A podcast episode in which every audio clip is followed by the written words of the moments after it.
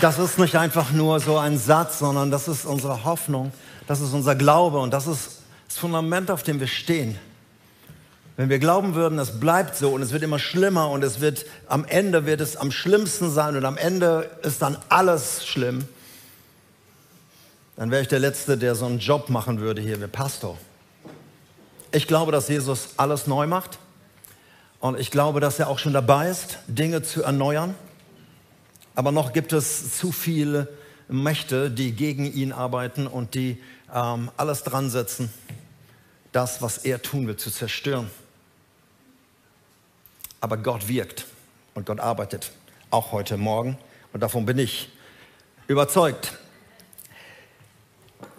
Wer war ähm, letzten Sonntag hier im Gottesdienst oder hat den Livestream mitgekriegt?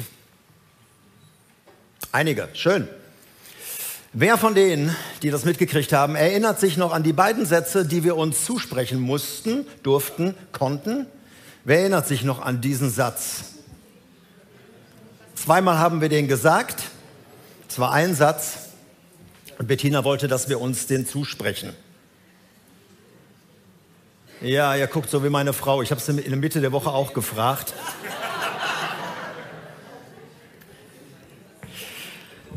Wir sollten uns sagen, wir sind hier, um zu leuchten. Jetzt Erleuchtung, jawohl. Wir sind hier, um zu leuchten. Das war, ist der Auftrag. Und das kann man als Druck empfinden. Oh Mann. Oder man kann es als Chance sehen. Ich darf leuchten. Wie auch immer. Es ist auf jeden Fall Gott gewollt, dass es Menschen gibt, die ein leuchtendes Vorbild sind und die das, was sie in sich tragen, nämlich Jesus, irgendwo auch rauslassen. Und darüber möchte ich euch mit euch nachdenken. Ich möchte diese Reihe ein bisschen weitermachen. Wir waren ja jetzt sieben Wochen, glaube ich, bei der Reihe I Love My Church.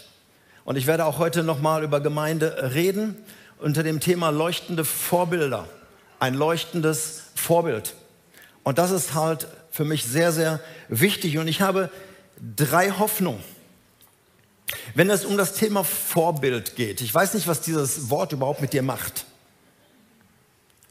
Meine erste Hoffnung ist, dass du gute Vorbilder in deinem Leben hattest. Menschen, die dich in einer gewissen Phase deines Lebens, als du noch jung warst, das ist für viele lange her, und als du äh, herangewachsen bist oder als du vor wichtigen Entscheidungen warst, dass du leuchtende Vorbilder hattest, die dich ermutigt haben, die dich gestärkt haben, die dich gecoacht haben.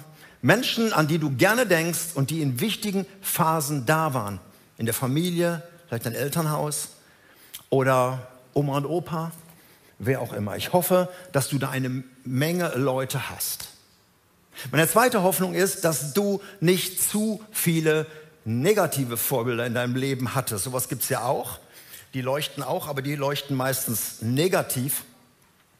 Und ich hoffe, dass du nicht zu viel hast und dass du jetzt lange überlegen müsstest, wenn ich dich fragen würde, an wen erinnerst du dich? Musst du aber nicht. Und meine dritte Hoffnung ist, dass du jetzt nicht abschaltest, wenn es zum Thema Vorbild ist und sagen, ach, jetzt reden wir wieder über die anderen. Mich kann er ja nicht meinen. Irgendwo stellt hier irgendwo ein ständiges Handy, ne? Danke. Ähm, mich kann er doch nicht meinen. Ich meine dich, ich spreche heute Morgen auch über den Menschen auf deinem Stuhl. Und das ist für mich sehr wichtig. Ein leuchtendes Vorbild zu sein. Und meine letzte Hoffnung, meine vierte, ist, dass, dann, dass du nach dieser Serie, nach diesem ähm, beiden Predigten über Vorbilder, dass du es ein bisschen anders siehst, dein eigenes Leben, deine Gemeinde und dass du orientiert und gestärkt wurdest. Also leuchtende Vorbilder. Ich gehe jetzt natürlich zuerst mal in die Bibel rein. Wenn wir ins Alte Testament gucken, dann war eins der Dinge, warum Gott sich ein Volk rausgesucht hat, das Volk Israel. Ein Sklavenvolk, die in Ägypten waren, die er rausgerufen hat. Eine unbedeutende Nation, eben Sklaven. und die er in das Land der Väter führen wollte. Und einer der Gründe, warum Gott das tun wollte, ist, dass er ein Volk haben wollte, die vorbildhaft leben. In einer Welt, die halt unter anderen Götzen lebt. Eine Welt, ein, ein Volk, was zeigt, hey, wir haben einen Gott, omnipräsent, stark, potent, mächtig, immer da. Wir haben einen Gott auf unserer Seite, den einzig wahren Gott Himmels und der Erde, den Gott der Väter. Und so sollten sie in ihrer Region leben. Und deshalb, als sie sich am Berg Sinai so erste Mal richtig getroffen haben, hat Gott ihnen das erste, was er ihnen gesagt hat, ist, ich bin der Herr, dein Gott. Und wenn ich der Herr, dein Gott bin, brauchst du keine anderen Götter haben neben mir. Du brauchst sie nicht für die Kriege, du brauchst sie nicht fürs Wetter, du brauchst sie nicht für irgendwelche Wundertaten. Ich bin der Herr, dein Gott. Und du brauchst nicht und du sollst keine anderen Götter haben neben mir. Und so sollte Israel das ausleben. Dass die Könige kommen würden und sagen, was ist das für ein Volk? Boah, was ist das für ein Gott? Was ist das für ein, den sie anbeten? Damals glaubte man ja noch an tausend verschiedene Götter. Und sie sollten sehen, wow, das ist ein Gott. Wir wissen aus der Geschichte, dass Israel das nicht verstanden hat und dass sie das auch in der Regel nicht umgesetzt haben. Und sie endeten wieder in Sklaverei, sie endeten in Verfolgung, sie endeten in, in Zerstreuung überall hin. Und wenn dann die Völker oder Karawanen von Kaufleuten durch das Land gezogen sind und die, die kaputten Dörfer sahen und die kaputte Großstadt Jerusalem, Samaria, dann haben sie gesagt, wow, was ist das denn für ein Gott?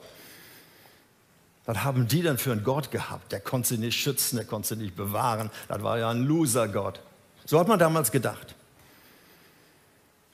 Das Volk Israel sollte leuchtendes Vorbild sein. Aber sie haben es nicht getan. Springen wir ins Neue Testament. Gott erwählte sich wieder. Nicht ein Volk, sondern eine Gruppe von Menschen die er herausgerufen hat. Ekklesia heißt herausgerufen, wird übersetzt mit Gemeinde oder Kirche.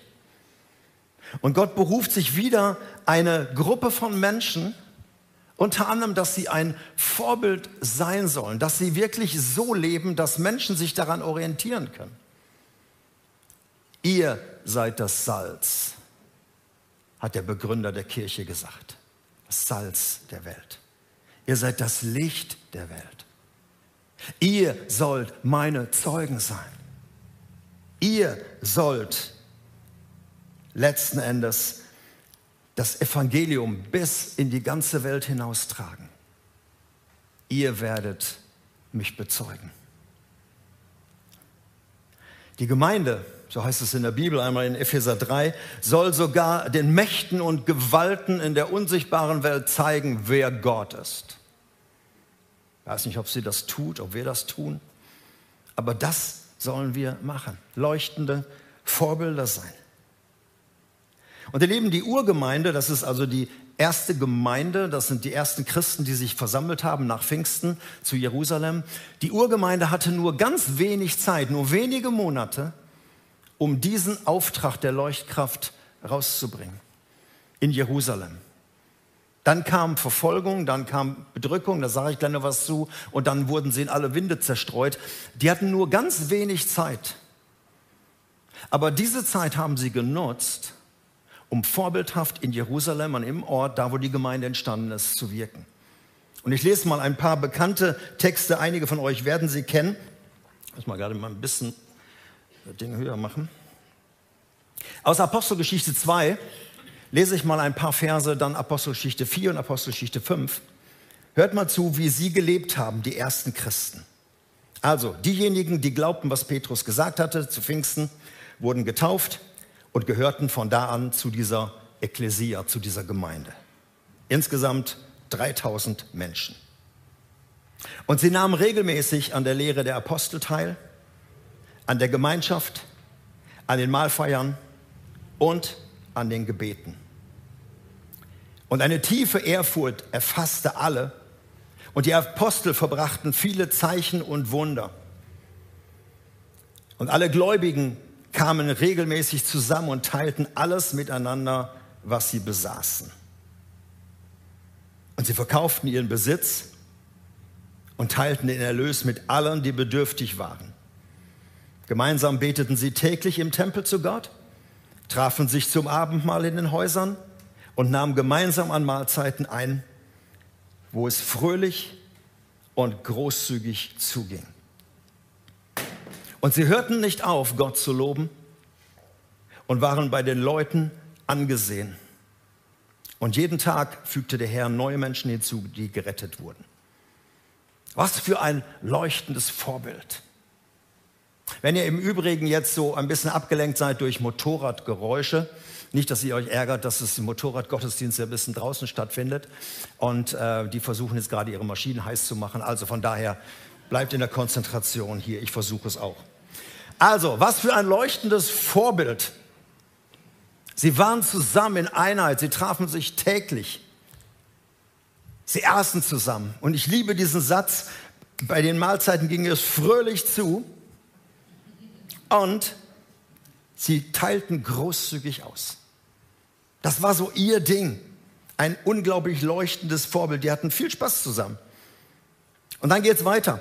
Mittlerweile gab es einige Bedrohungen in ihrem Leben, einige ähm, Schwierigkeiten. Also es war nicht nur Friede, Freude, Eierkuchen, sondern es waren auch schon Leute, die gesagt haben, hey, wenn ihr so weitermacht, wir töten euch wie euren Anfänger. Aber sie kamen trotzdem weiter zusammen. Apostelgeschichte 4, Vers 32 bis 35. All die Christen, die Gläubigen, waren ein Herz und eine Seele. Das wünschte man sich von der Kirche heute. Und sie betrachteten ihren Besitz nicht als persönliches Eigentum. Sie teilten alles, was sie hatten, miteinander. Und die Apostel bezeugten eindrucksvoll die Auferstehung von Jesus und mit ihnen war die große Gnade Gottes. Armut gab es bei ihnen nicht, weil die Leute, die Land oder Häuser besaßen, etwas von ihrem Besitz verkauften und das Geld den Aposteln brachten, damit sie es an alle, die Bedarf hatten, verteilen konnten. Einheit und Großzügigkeit. Sie lebten einfach das aus und sagten, hey, wir wollen nicht, dass Menschen in Not sind, wir haben hier Überfluss und wir geben. Und eine letzte Stelle dazu. Apostelgeschichte 5, 12 bis 14. Die Gläubigen trafen sich im Tempel in den Säulenhalle Salomos, also sie hatten noch kein eigenes Gebäude. Doch niemand sonst wagte sich ihnen anzuschließen, obwohl sie bei allen hoch geachtet waren. Immer mehr Menschen fanden zum Glauben an den Herrn, Männer wie Frauen. Man kann davon ausgehen, dass in den ersten Monaten die Gemeinde auf 10.000 Menschen heranwuchs, von 3.000 auf 10.000. Also es war eine richtige Mega-Church dort. Und sie waren hoch im Kurs, die Leute hatten sie bewundert. Aber mittlerweile hatten sie auch einen heiden Respekt eben vor ihnen, weil sie merkten, zum Beispiel Betrüger fielen da teilweise tot um. Also da sind nicht alle hingegangen, vor allem die Betrüger nicht. Ähm, sie wollten halt, aber trotzdem war die Gemeinde hoch im Kurs, wenn man über die Urgemeinde gesprochen hat. Wow, das waren Vorbilder. Wie die in Einheit zusammen waren, wie die sich sozial engagiert haben, dass die nicht nur gelehrt haben, dass sie nicht nur fromm dahergeredet haben, sondern die lebten wirklich ihren Glauben aus. Und das war in den ersten Monaten so. Dann kam die Verfolgung, dann kam die Vertreibung und sie wurden fast alle aus Jerusalem rausgestreut und gingen in andere Städte. Sie hatten, wie gesagt, nicht viel Zeit, ein leuchtendes Vorbild zu sein. Aber das haben sie genutzt. Und dann entstanden nach und nach überall Gemeinden. Juden und Heiden, manchmal nur Juden, manchmal nur Heiden. So kam die Gemeinde immer mehr zum Vorschein. Aber es gab dann nicht nur leuchtende Vorbilder. Man sagt, jede Gemeinde war damals ein leuchtendes Vorbild. Nee, es gab Gemeinden, da ging es drunter und drüber. Es gab Gemeinden, da mussten die Apostel sich die Finger wund schreiben, um, um Dinge zu klären. Und immer wieder, die konnten ja noch keine E-Mails hinschicken oder mal eben einen, einen Zoom-Call machen, sondern die mussten halt lange Briefe schreiben. Da gab es eine Gemeinde, das war so eine Pfingstgemeinde, so hypercharismatisch unterwegs, Korinth. Und da war viel, viel über den Heiligen Geist, aber untereinander waren die gespalten Untereinander waren die moralisch sehr, sehr fragwürdig, also haben eine ganze Menge an negativen Dingen erlebt. Da liefen teilweise Sünden in der Gemeinde ab, wo Paulus sagt, ey, das kennen die Leute ohne Gott noch niemals.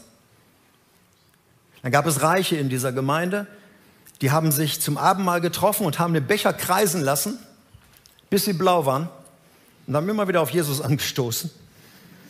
Bis die Armen dann vom Feld kamen und dann haben sie gesagt, komm, nur eine letzte Runde. Aber Paulus sagt, ey Leute, wie feiert ihr eigentlich das Abendmahl?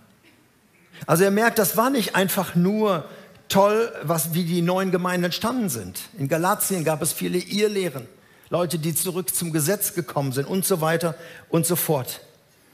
Und auch Jesus schreibt einigen Gemeinden später seine Briefe. Und da sind einige Gemeinden bei, wo er sagt, hey, wenn ihr nicht umkehrt, wenn ihr nicht Buße tut, dann haue ich euch den Leuchter weg. Das heißt, ich nehme euch die Existenzberechtigung. Und manche Gemeinden haben das erlebt, sind gestorben. Aber wir sind ja bei leuchtenden Vorbildern. Was ich toll fand, Paulus schreibt zu einer Gemeinde in Thessalonich. Ich habe gerade mal die ganzen Briefe von Paulus durchgelesen und Paulus schreibt an die Christen zu Thessalonich. Hört mal, wie das klingt, wenn eine Gemeinde ein leuchtendes Vorbild ist. Wir danken Gott immer wieder für euch alle und beten beständig für euch. Und wenn wir mit unserem Gott und Vater über euch sprechen, denken wir an alles, was ihr da im Glauben tut an die Liebe, die sich in eurem Verhalten zeigt und an die Geduld, mit der ihr auf Christus Jesus, unseren Herrn, hofft. Ihr seid unserem Beispiel, also unserem Vorbild selbst gefolgt, wie dem des Herrn.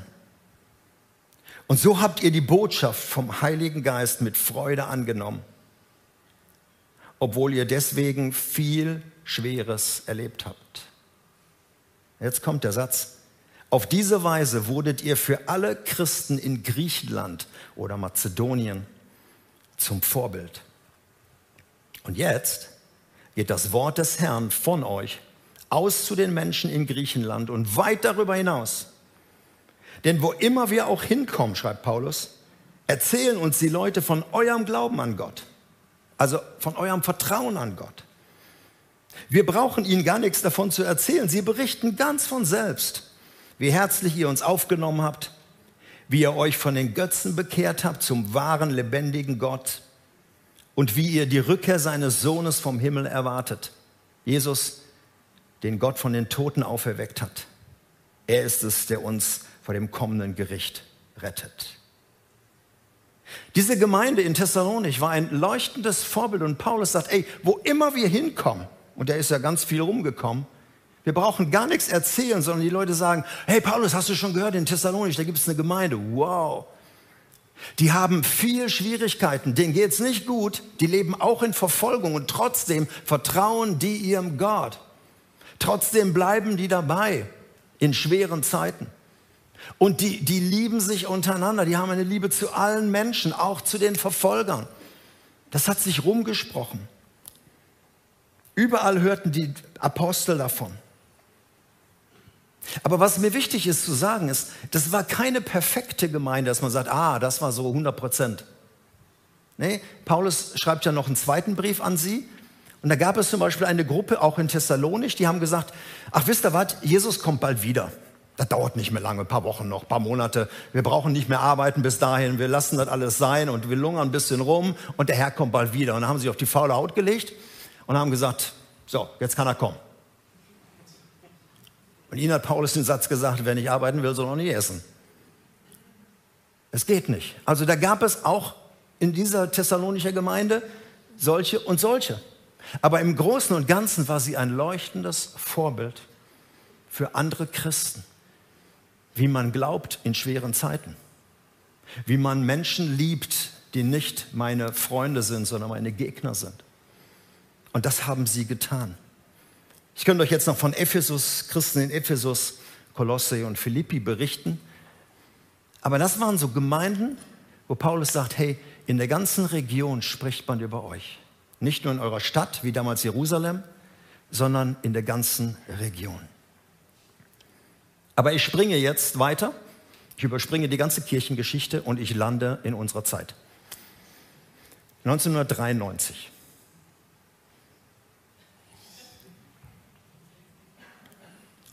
Ich weiß, es ist lang zurück.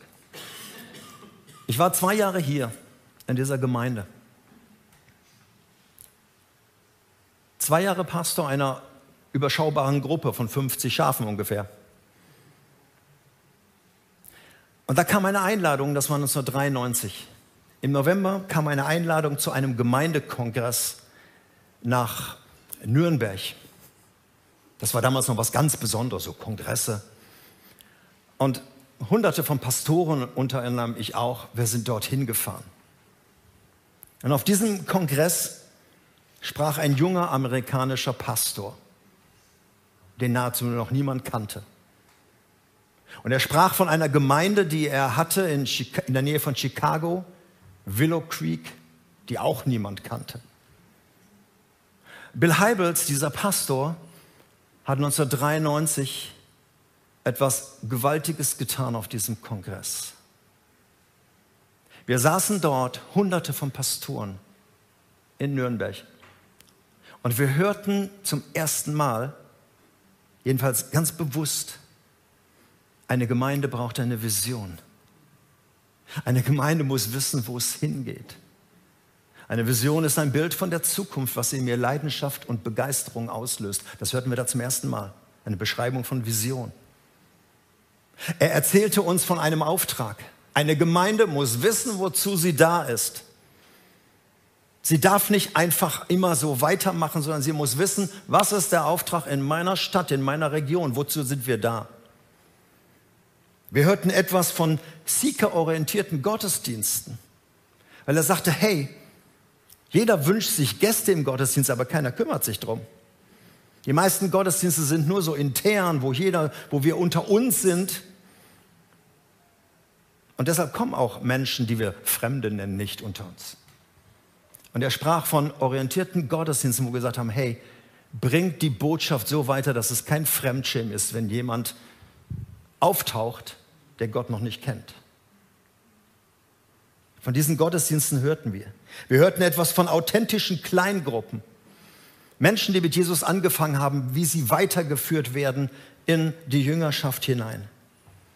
Und dieser Mann, Bill Heibels, schaffte es, wirklich als leuchtendes Vorbild auf der Bühne zu stehen. Willow Creek hatte zu der Zeit schon mehr als 10.000 Mitglieder.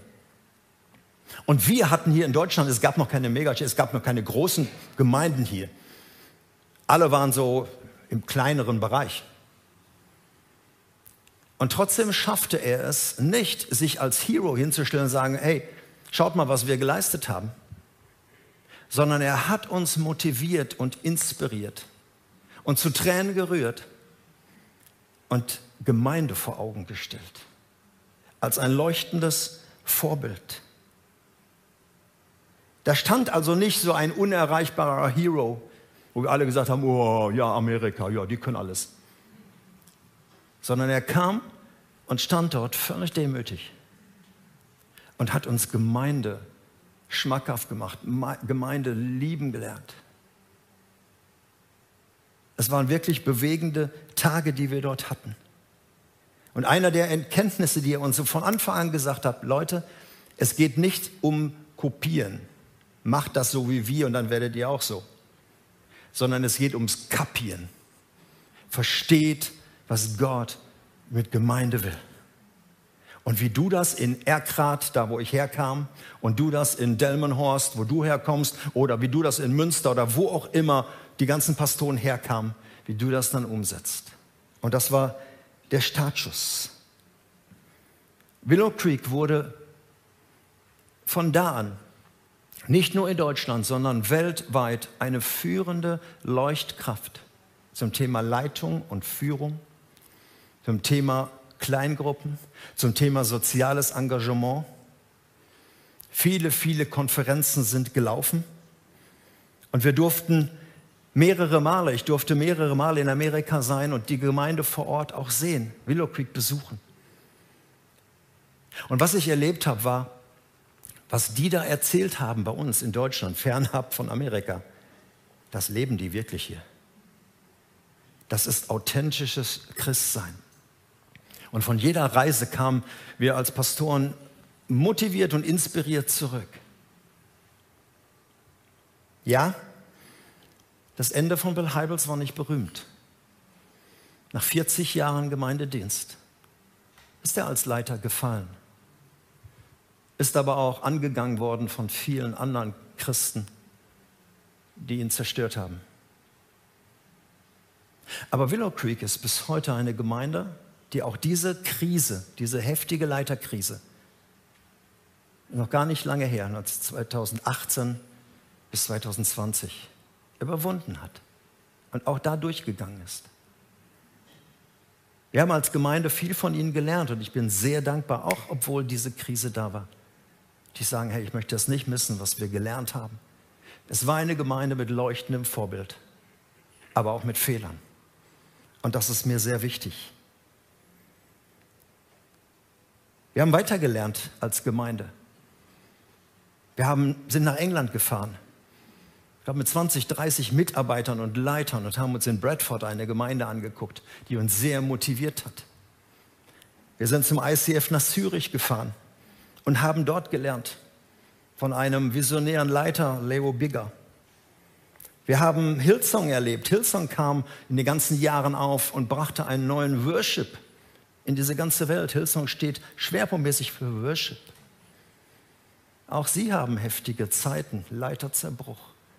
Und trotzdem hat Gott diese Gemeinden immer wieder gebraucht. Und ich will das nicht mit Füßen treten. Wir waren in der FEG Repland, auch die freien Gemeinden haben vorbildhafte Gemeinden und haben dort gelernt, wie man Gemeinde denken kann. Noch einmal, haben wir sie uns ausgesucht, weil sie perfekt waren, weil sie komplett waren, weil, sie, weil da keine Fehler liefen? Nee. Wie in Thessalonich, wie in Jerusalem, wie in Kolosse gab es auch dort Defizite, auch Blindspots. Und trotzdem hat Gott diese Gemeinden benutzt zum Vorbild für andere. Wir wurden als Leiter motiviert. Wir wurden als Leiter inspiriert. Sie brachten uns weiter. Und jetzt lande ich bei der Treffpunkt Leben Gemeinde. Heute. Fast 30 Jahre danach. Ihr Lieben, ich glaube, das ist eine Gründe auch darüber zu predigen. Ich glaube, dass Gott die Treffpunkt Leben Gemeinde mehr und mehr als leuchtendes Vorbild einsetzen möchte. Für unsere Stadt, für unsere Region, für unser Land. Und gleichzeitig möchte ich mir am liebsten jetzt auf die Zunge beißen und es nicht sagen. Weil wir in einem Land leben, wo man sowas nicht sagt. Von sich. Wo man von anderen, über andere darf man das vielleicht sagen, aber von sich aus nicht. Und das wird auch nicht gerne gehört, wenn Leute das sagen. Denn das klingt so anmaßend, so überheblich, so besserwisserisch. Wir wissen, wie es geht. Und trotzdem möchte ich es sagen.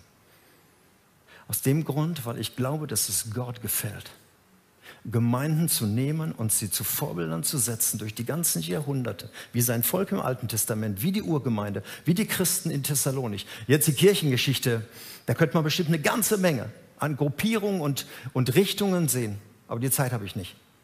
Bis heute. Was mir hilft, keiner der Leiter aus diesen Gemeinden, von denen ich gerade berichtet habe, und mittlerweile gibt es ja viel, viel mehr in unserem Land, Gospelforum in Stuttgart, Cologne City Church, Kirche im Pott, Credo Kirche Wuppertal, kommt immer näher. Keiner dieser Leiter, die diese Gemeinden angefangen haben, die Gott zum Vorbild setzt, ist mit dieser Prämisse gestartet, ich möchte ein leuchtendes Vorbild werden, wir machen die beste Arbeit, die es geht in der Stadt. Wir werden die beste Gemeinde, wir werden die größte Gemeinde mit Leuchtkraft werden, wir werden. So startet keiner. Und wenn mal ein Leiter so gestartet ist, dann ist er mittlerweile schon längst kein Leiter mehr oder er treibt irgendwo im Hinterhof sein Unwesen. Die Leute, die ich kennengelernt habe von diesen Vorbildgemeinden, das waren demütige Männer und Frauen, die Gott einfach benutzt hat die Gemeinde gebaut haben. Bill Heibels hat mit Studenten angefangen. Er hat gesagt, hey, es gibt so viele traditionelle Gemeinden. Wo, wo kommen die Studenten her? Und er hat mit ein paar Studenten angefangen. Das war sein Herzensanliegen. Er ist nicht gestartet und sagen, wir machen Willow Creek, boah, sondern er erlebte, wie Gott die Arbeit benutzt hat. Und so ist das mit allen anderen Leitern. Wenn eine Gemeinde ein Vorbild wird, dann einfach, weil es Gott gefällt. Und weil Gott möchte, dass es Vorbilder gibt.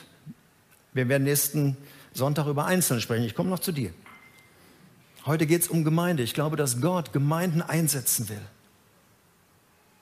Nicht um ihrer selbst willen, sondern um andere zu motivieren, um andere Leiter aufzubauen, um zu zeigen, was es heißt, in Einheit zusammen zu sein. Ich bin so dankbar für eine Gemeindeleitung, der ich jetzt über 30 Jahre sein darf, wo wir in Einheit immer zusammen gewesen sind. Wo wir nie Abstimmung hatten, Kampfabstimmung, drei gegen zwei, fünf gegen vier, sondern immer in Einheit. Das ist, heißt, was heißt das, großzügig zu sein, auch heute noch?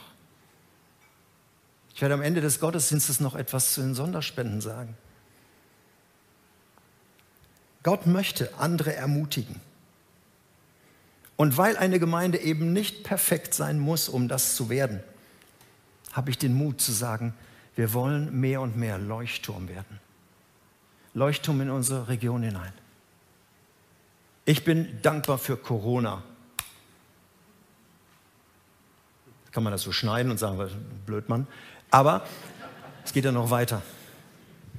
Weil durch diese ganze Krisenzeit in den zwei Jahren wir viel, viel einsetzen konnten. Nicht nur wir, sondern weltweit digital. Und wir heute das Evangelium bringen können. Vor Corona haben wir 300, 400 Menschen beeinflussen können und drei, die sich eine CD gekauft haben.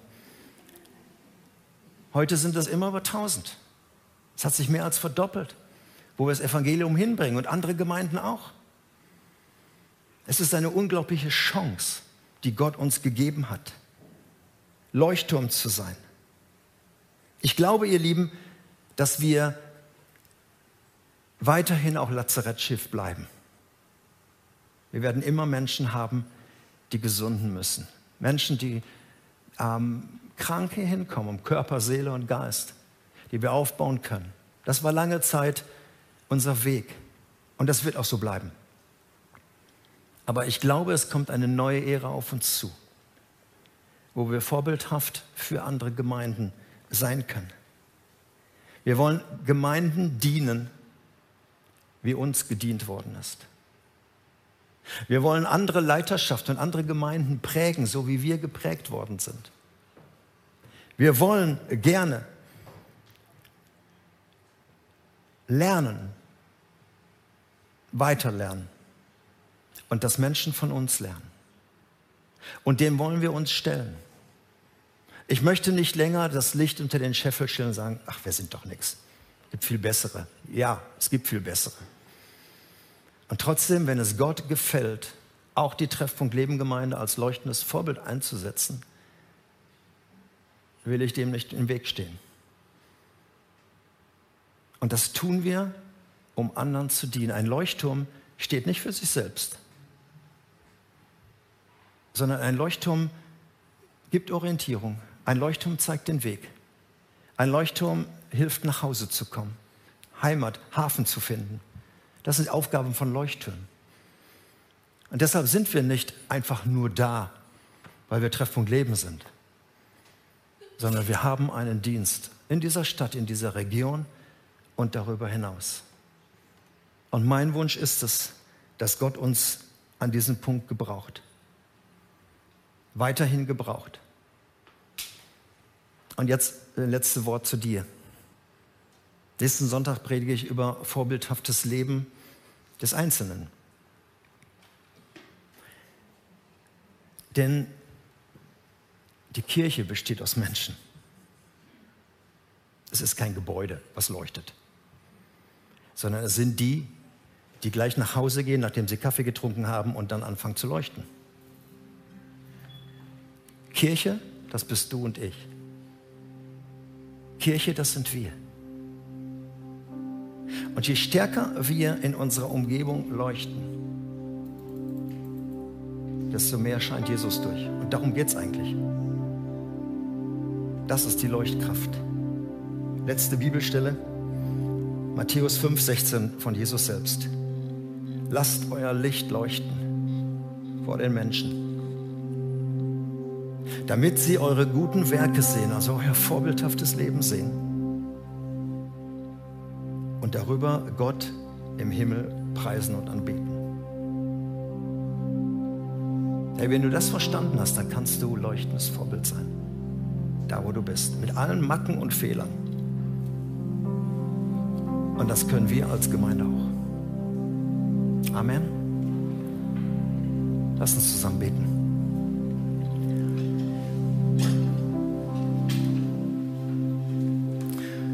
Vater, wir leben in einer Welt,